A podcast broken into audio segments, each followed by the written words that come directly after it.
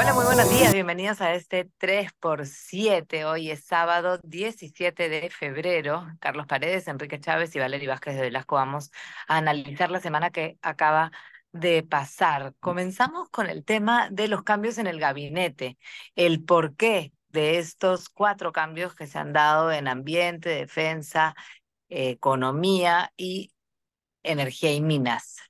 ¿Qué es lo que han intentado hacer desde el Ejecutivo? Carlos, Enrique, hola. Hola, ¿qué tal? Bueno, eh, a ver, yo creo que la, la mayor novedad eh, es algo que habíamos comenzado ya a, comentar en las, en las últimas ediciones de este programa, que es el acercamiento clarísimo del gobierno al sector eh, privado, específicamente al sector gremial, lo cual no tendría que ser malo en sí mismo.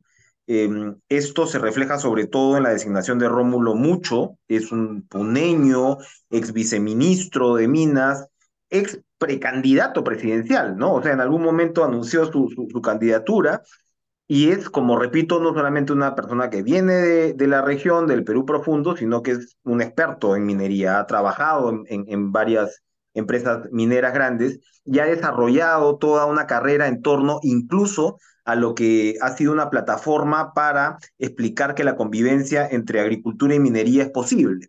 ¿no? Entonces, es un perfil interesante y claro, él ha entrado de frente diciendo que viene a destrabar proyectos y que tía María tendría que ir, ¿no? Eh, vamos a ver si... Exacto, ¿no? O sea, perdón. Y que él es garantía para ese cambio, ¿no? Eso es bien complejo, marcarse ese estándar, ¿no? Y decir que de ahí van a destrabarse los otros, porque yo creo que la estrategia debería ser un poco más abierta. Tienes muchos proyectos menos calientes, pero bueno, se ha, se ha trazado ese objetivo. El otro tema que me parece bien interesante, bueno, evidentemente el MEF, ¿no? Arista lo trajo Luis Carranza, a Luis Carranza le ofrecieron el, el, el ministerio, él no quiso, recordemos, ya que hablábamos de los La peajes, que Luis. Carranza, que, perdón, Perdón, no, eh, creí que ibas a recordar la reunión que hubo y que no le gustó para nada al exministro de, Economía. ¿no? Justamente estaba Arista y Carranza. De acuerdo, pero recuerda además que Carranza es directivo de Sigma, que es el fondo de inversión que está en Rutas de Lima, ¿no? Entonces, e- Ah, eso le complicaba, le complicaba políticamente, pero pone a su, a su adláter, que es José Arista. Entonces, por ahí la cosa, ¿no? Hasta ahí vamos más o menos claros. El otro cambio que me parece interesante antes de que Carlos pueda comentar el sector defensa y seguridad, y ha pasado desapercibido, es el de ambiente, porque es Juan Carlos Castro Vargas, que es una persona que tiene, eh, digamos, experiencia en la ANA, experiencia en Midagri, se desempeñó ahora último como director de asuntos ambientales agrarios del Midagri. ¿Y qué pasó? Ustedes recordarán que hace algunas semanas se promulgó por insistencia esta famosa ley forestal, ¿no? Que para muchos ambientalistas lo que hace es acelerar o permitir la depredación en la Amazonía, ¿no? Entre, entre otros puntos sobre todo, y para el sector privado está de alguna manera reconociendo una situación que ya está, es decir, permite al sector privado reforestar en las tierras que ya habían sido arrasadas, ¿no? Para desarrollar la industria maderera. Y también tiene otros detalles, pero ese era el principal punto de, de, de contención. Albina Ruiz, la ex ministra de Ambiente, señaló que eh, eh, en realidad iban a debatir qué cambio se podía dar con el Ministerio de Justicia, ¿no? Y eso fue en enero, y de ahí mutis. Todo indica que hubo un pedido de la cúpula del Ejecutivo para decir, por favor, calladita nomás, y el ministro Castro que publicó hace tres semanas en su LinkedIn un video a favor de esta ley como funcionario cuando no era ministro e Mm, incentivó, dijo, él, a seguir pensando en soluciones más acotadas a la realidad y establecer medidas que eviten que siga deforestando en la Amazonía. Es decir, un principio de realismo, ¿no? Que quienes apoyan esta ley eh, han, han exhibido, ¿no? Y luego él, sin ser tan conocido de alguna forma, termina siendo ministro de Ambiente. Entonces, es bien interesante solamente apuntar eso por el lado de la relación con el sector privado, ¿no? Evidentemente. Entonces tendríamos que entender que Albina Ruiz no estaba de acuerdo en estos cambios que se darían con los nuevos eh, integrantes del gabinete. Es muy probable que no, es muy probable que no, y como te digo, ella ha guardado silencio sobre una promesa que ella hizo más de dos semanas. Por el otro lado, también defensa, ¿no? Y bueno, se ha quedado el ministro de, del Interior, Víctor Torres, aunque eh, ese era el cambio más pedido, ¿no? De hecho, la crisis de seguridad ya no tiene, pues, nombre. Carlos. Sí, antes de entrar a la crisis de inseguridad o de seguridad, solo acotar algo respecto al comentario de Enrique. Este cambio a la ley forestal había sido observado por el Ejecutivo previamente, por eso es que el Congreso lo aprueba por insistencia. El cambio de la ministra Albina Ruiz nos dice claramente que hay también un cambio en la posición del Ejecutivo, que adhiere más bien a la posición del empresariado en general, que considera que este cambio va a apoyar dos cosas. Primero, reconocer lo que ya está hecho, porque no se puede retroceder en el tiempo y volver a esos eh, bosques este, con árboles, porque ya se depredaron. Pero además, eh, los que defienden este cambio dicen que se va a evitar, al contrario, que se deprede más, porque los empresarios que rotan mucho, precisamente buscando tierras nuevas, van a establecerse y ya no van a depredar más bosques, ¿no? E, esa es la posición que al parecer ha tomado el Ejecutivo eh, para eh, protesta de estas eh, ONGs ambientalistas que desde mi punto de vista lo único que defienden es sus ingresos, la verdad. Estamos investigando en contracorriente varios casos. Hemos visto la columna de Ricardo Uceda sobre un caso en particular, el caso Tamchi, que es clamorosa la persecución que está siguiendo la inversión privada, que cumple con todos los estándares, simplemente porque hay intereses de afuera. No sé qué intereses defienden las ONG de afuera, pero siguiendo los rastros de sus fondos, vemos que los que financian son empresarios madereros del norte, ¿no? Que no quieren competencia con los bosques amazónicos. Pero en fin, es otro bueno, tema. Sería interesante ahí escuchar también la, la respuesta de, de, Albina Ruiz, ¿no? Porque es una persona que además tiene muchísima experiencia y ha estado siempre eh, ligada al tema ambiental. La han pedido para que sea ministra de, del Ambiente varias veces y finalmente ahora lo hizo porque iba a poder trabajar, entonces también podría... Eh, podríamos buscar esa, esa razón, ¿no? La que hay de fondo para que ella haya salido. Este, debe haber mucho más que desgranar ahí. Que... Sí, sería bueno escucharlas a, a ella y a, y a, su socia Fabiola, ¿no? También, que fue ministra de Ambiente. Eh, uh -huh. y Ahora, seguridad. Una... Eso, eso, podríamos hacer una lectura de fondo, ¿no? De qué cosa significa finalmente este cambio y, claro, no dejar de, de hablar del tema de, de Víctor Torres y defensa. Eh, el ministro de Defensa ahora es eh, Walter Astudillo, no es César Astudillo el que fue en su momento comandante de eh, las Fuerzas Armadas, digamos, ¿no? Presidente del Comando uh -huh. Conjunto de las Fuerzas Armadas y además un militar que estuvo en el operativo Chavín de Huántar. Eh, y creo que la salida de Jorge Chávez Cresta también marca un punto de inflexión porque era uno de los ministros eh, favoritos de, de Otárola, por lo menos, ¿no? Que había tenido cierto protagonismo en este momento en que el niño global amenaza, él, como sabemos, es experto en defensa civil, había trabajado mucho en el norte. Hay un cambio ahí, no sabemos cuál es el criterio, pero lo que no ha sucedido es lo que todos pedían, ¿no? Que es el cambio del ministro del Interior, Víctor Torres, que no ha dado la talla, definitivamente, ¿no? El problema de inseguridad es y sigue siendo hace mucho tiempo el, el mayor problema de los ciudadanos en el Perú, y no se ve liderazgo en el ministro del Interior, para nada, ¿no?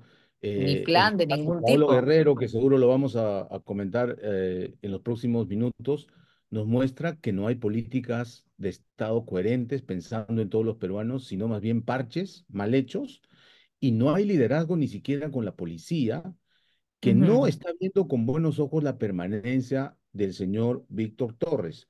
Al único que lo ha convencido es Otárola, ¿no? Que como sabemos este, es el que corta el jamón en el Ejecutivo, ¿no?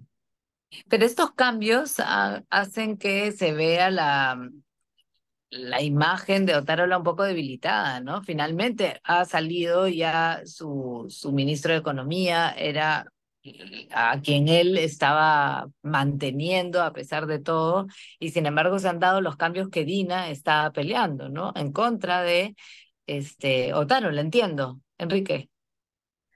Bueno, eh, la madre del Perú, la autodenominada madre del Perú, no sabemos si, si tiene, digamos, partida de maternidad para cambiar su propio gabinete, ¿no? O sea, está, digamos, o sea, recordemos que esa misma mañana del cambio, ella dijo que los ministros estaban trabajando en armonía, ¿no? Y, y unas horas después se convocó a la, a la juramentación.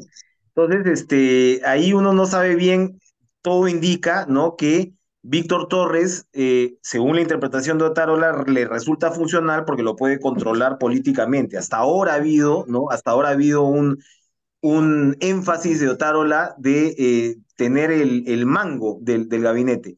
Lo de la salida de Contreras es efectivamente una baja importante para, para él, ¿no? O sea, porque Contreras era muy cercano a él y acá estás teniendo a alguien con una personalidad, de repente no tanto arista, pero sí Carranza, ¿no? Con una personalidad sumamente definida, ¿no? Si es que finalmente se, se, se cumple esa supuesta influencia de, de Luis Carranza. Entonces, eh, es, son interesantes los cambios, es un gabinete parchado, no son los cambios que se han debido dar. Muchos reclaman que comiencen, que hubieran comenzado por el propio PCM, pero ya sabemos que esa relación también, la madre, la madre en realidad tiene un padre, ¿no? La madre tiene un padre en su gobierno, que es el, el, el presidente no es Acuña, precisamente, ¿no? El padre de Trujillo. Ese sería el, el, marido, ¿no? Porque es la madre y el padre, pero la madre tiene un padre putativo, ¿no? Un, un regente, ¿no? Un guardián. Uh -huh. Bueno, podemos hablar, ya que estamos hablando tanto de Dina y César Acuña, del papá de la libertad, como lo ha denominado. Este, ¿Qué hay detrás de esa, de esa relación? ¿Tiene eso que ver el hecho de que Torres, por ejemplo, se haya quedado, el hecho de que ahora estén todas las luces sobre el caso de Paolo Guerrero, este, de, de, si entra o no entra a un club de fútbol por seguridad, por inseguridad, con el padre, con la madre. Toda esa situación, ¿qué es? ¿Una payasada? No, a mí me parece que esto lo que confirma es el cogobierno, eh, o por lo menos el apoyo condicionado de César Acuña y Alianza para el Progreso al gobierno de Dina Boluarte, ¿no? No solamente tiene el ministro de Salud, que es parte del entorno cercano César Acuña, miembro de Alianza para el Progreso, que es la cuota que le ha dado Dina Boluarte en el gabinete, sino que está definiendo cosas importantes en el Congreso. Como decía Enrique, los votos de Alianza para el Progreso hoy ante esta polarización pueden inclinar la balanza para uno u otro lado.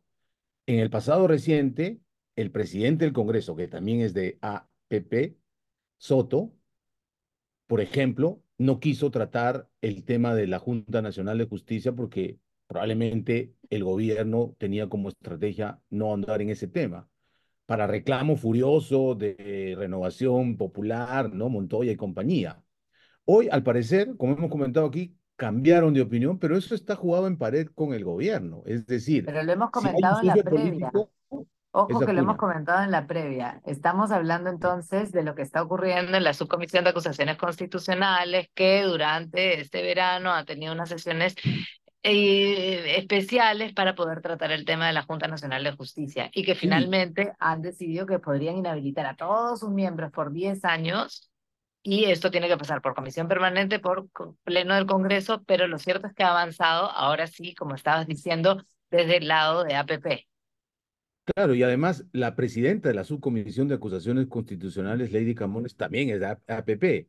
Entonces, ahora está en manos de ellos. Quiere decir que el gobierno, si leemos la sociedad que hay, también ha cambiado su posición respecto a la Junta Nacional de Justicia. Y el afer Paolo lo que nos demuestra es que Acuña sigue teniendo un peso político y, y, un poder fáctico dentro del gobierno porque ha hecho que la presidenta vaya nada menos que a la región Libertad en persona para amadrinar este, esta declaración de emergencia que como sabemos y lo ha reconocido el propio Ejecutivo no es la solución para la inseguridad ciudadana que vivimos, ¿no?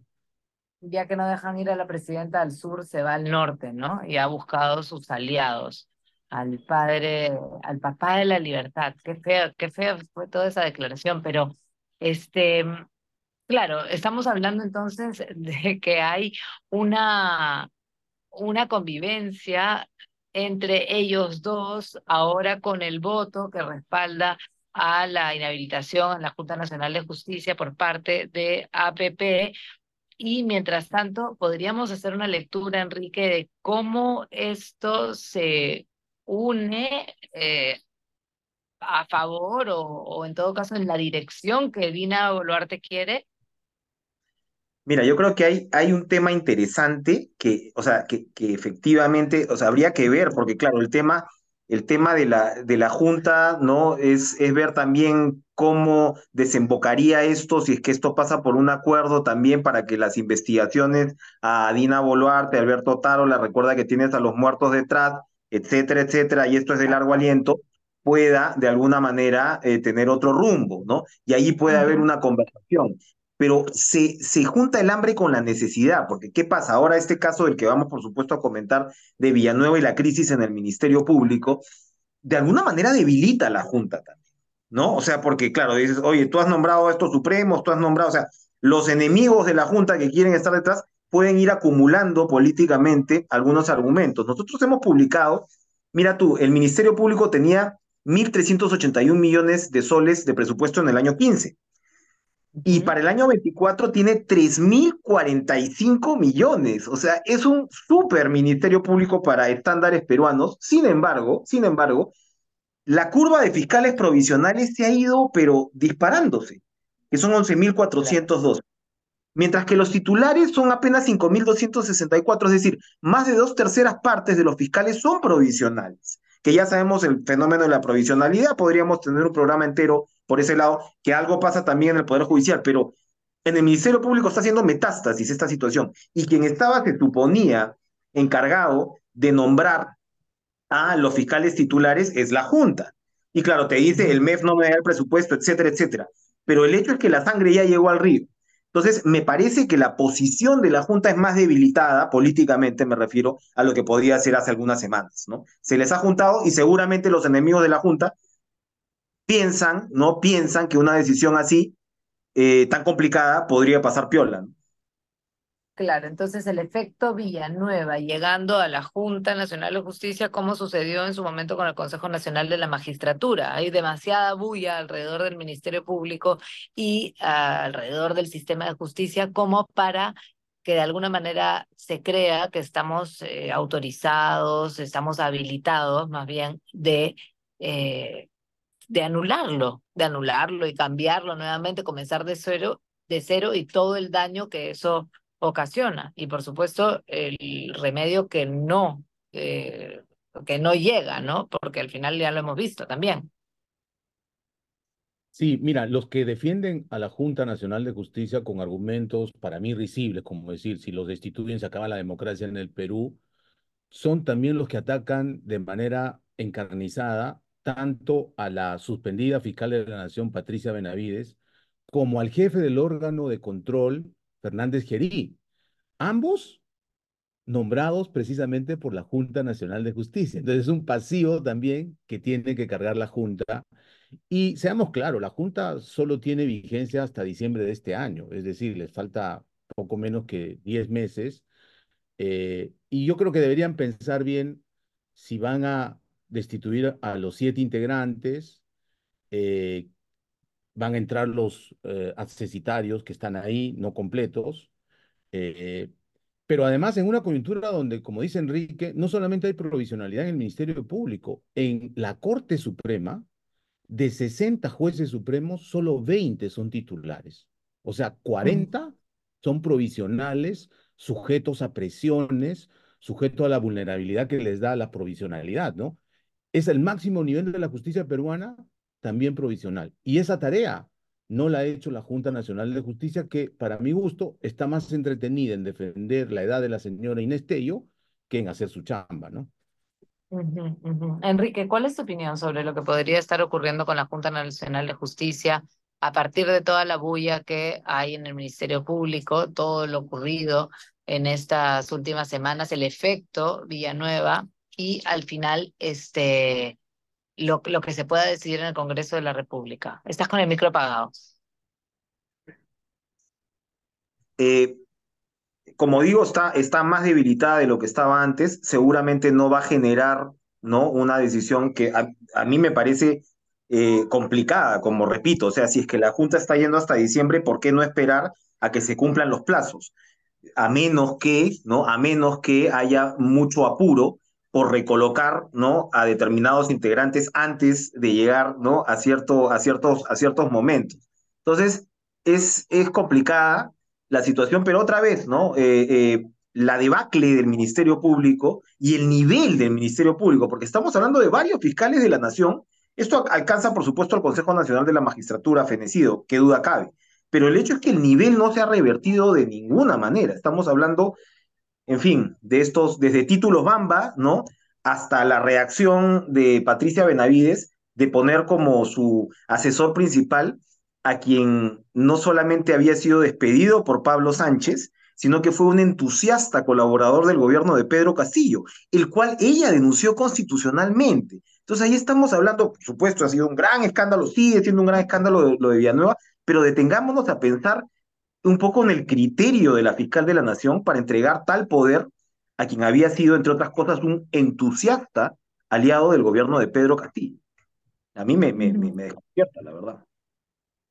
Y podemos dar un minutito solamente a la relación Ministerio Público-Prensa, que de alguna forma también ha sido, yo creo que la noticia gruesa de esta semana, de cómo han estado los periodistas y los fiscales de alguna manera teniendo esta, esta relación tan íntima, tan cercana, que llega a presentarse como si hubiese delito en el caso de este, tráfico de influencias en el caso de Gorriti, qué es lo que quieren presentar y, y, y en qué terminaría, ¿no? Ese tipo de... De verdad que tenemos poco tiempo, así que vamos, Sí, vamos, vamos, a optimizar el tiempo. Solamente Eso, como colofón a lo que ha dicho. Enrique, así como nos quejamos de que en los últimos ocho años hemos tenido seis presidentes de la República, en la última década, tres fiscales de la nación, Heredia, Chávarri y Benavides, no han completado su mandato. Eso nos dice algo de la profundidad de la crisis institucional en el Ministerio Público.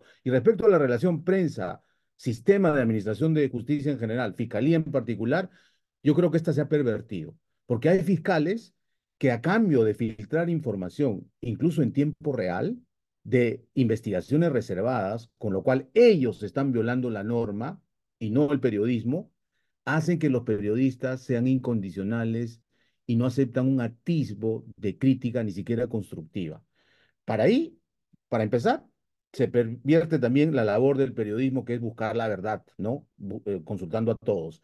Y segundo, una cosa es tener una relación fuente fiscal como periodista y otra es ser operador, instrumentalizar la justicia para apuntalar una investigación que va en contra de mis enemigos políticos. Me parece que esa línea, que está clarísima, algunos no la ven, ¿no? Parece es una línea invisible.